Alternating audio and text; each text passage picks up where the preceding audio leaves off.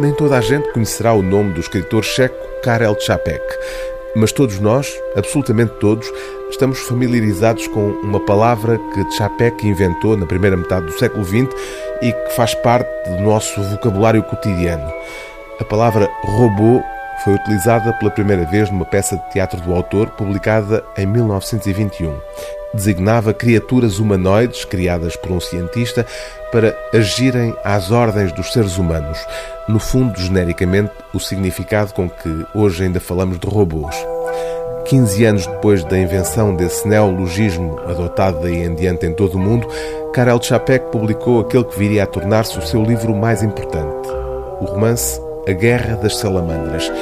E a imaginação do escritor ainda hoje consegue surpreender-nos nesta obra em três partes, onde se conta a descoberta numa ilha do Pacífico de uma espécie de seres marinhos inteligentes que estabelecem a ponte entre o passado remoto da Terra e o tempo presente, num processo de evolução que começou com os primeiros seres invertebrados.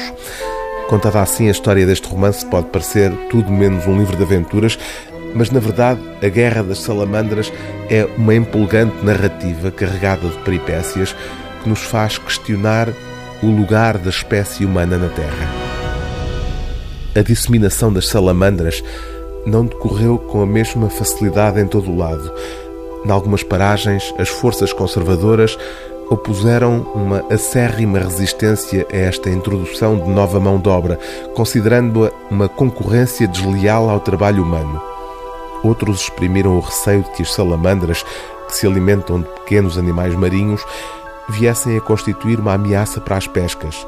Outros ainda afirmaram que as salamandras, com as suas cavernas e os seus túneis submarinos, estavam a sapar margens e ilhas.